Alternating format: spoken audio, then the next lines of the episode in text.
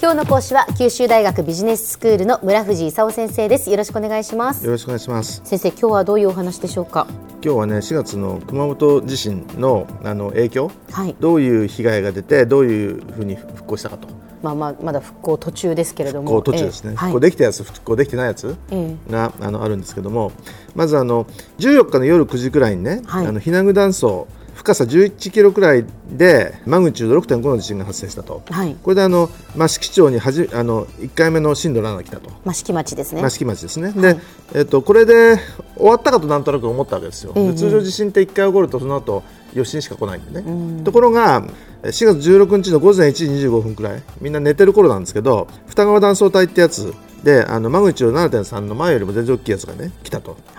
益城町にまた震度7来てで西原村とかね他にも来たんですけどでこれが本震だというふうに気象庁が後で発表したと。そうですね。1回だけの地震だったらなんとかなるみたいなね耐震基準ができてるんですけども2回でっかいの来ちゃってねそれから山のようにたくさん来たと。震度1以上があの5月12日で1400回とかね震度5弱以上で18回とかね、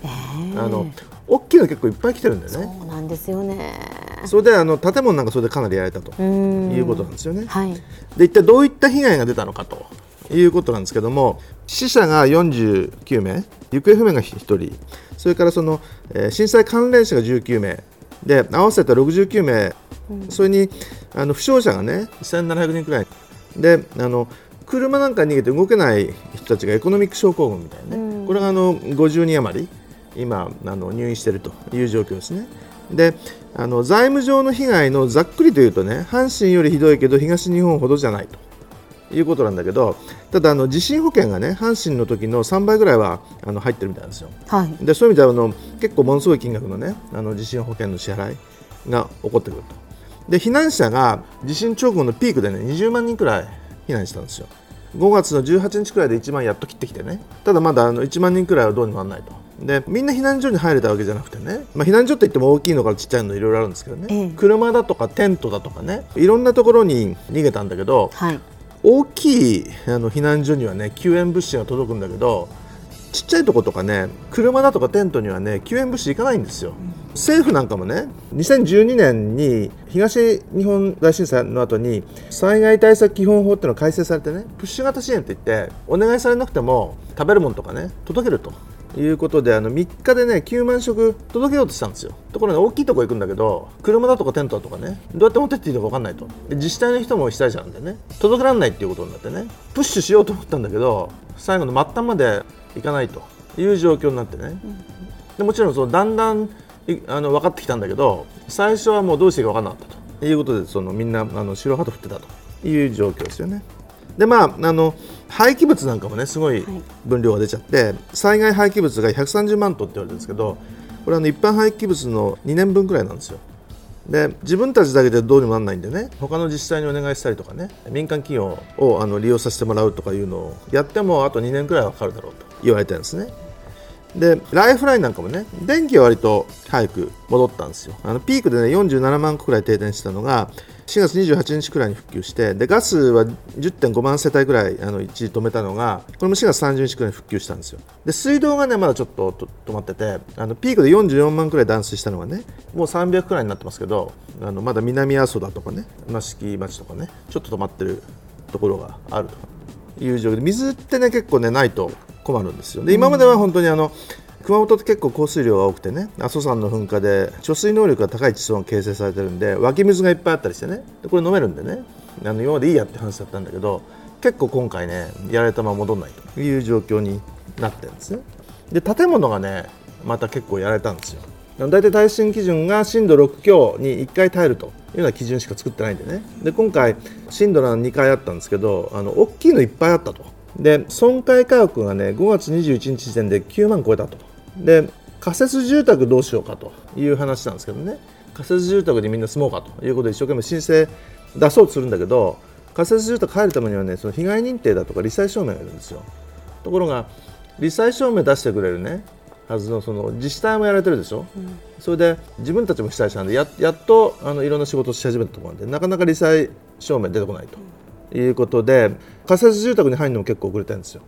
で役所だとか病院だとか学校建物みんなやられてで役所とかあの病院はなんとか一部壊れてるんだけど再開し始めたと。で学校も大体再開し始めたと。でも学校ってね避難者が避難してるんですよね。体育館に避難者いたりしてね。で体育館もなんかかなり壊れててね、うん、壊れてるんだけどとりあえずまあ授業はやるかみたいな、ね、状況であるとで政府がね今回前に比べれば結構頑張ったんですよ。あの、えー、安倍さん頑張ったと。だけどさっきあの言ったようにあの3日で9万食プッシュ型で支援しようと思ったら最後まで届かないと。いうようなことになっちゃったと。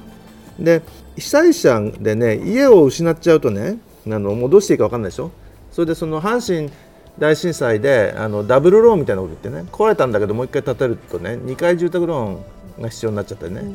でかわいそうなんで生活支援金300万円あげるというような法律できてるんですよ。で今回の野党が300万500万に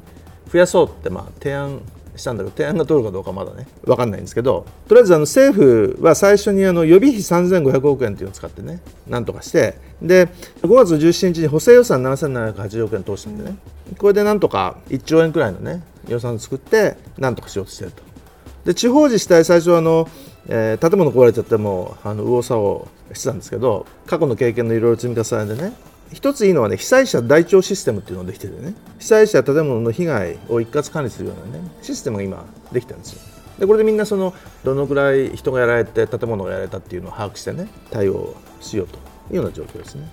では先生今日のまとめをお願いします。まあ、あの熊本地震で相当いろんなところがやられて一旦は止まった新幹線とか高速道路とかねあの飛行機電気ガス小中学校小売流通製造業と復旧してきたんですけどあの復旧してないところがまだまだあると。あの水道だとか鉄道だとか道路だとか橋だとか農業だとか中小企業だとかね。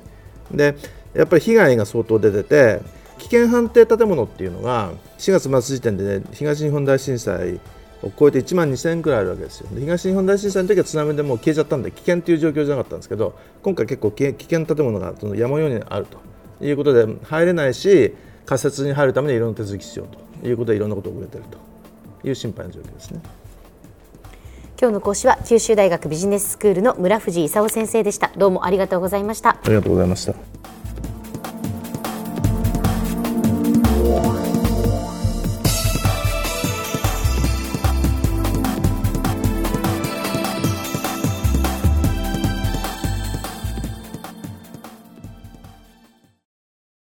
ゾクゾクグイグイメラメラつながる。ゾワゾワ。ハラハラ。メキメキ。つながる。ズキズキ。モワモワ。ホカホカつながる。キリキリ。ザワザワ。キュンキュン。ガンガン。ワクワク。ウズウズドキドキ。ルンルン。バクバク。九州人のいろんな気持ちつなげます。九州から輝こう。キラキラつながる。 QTnet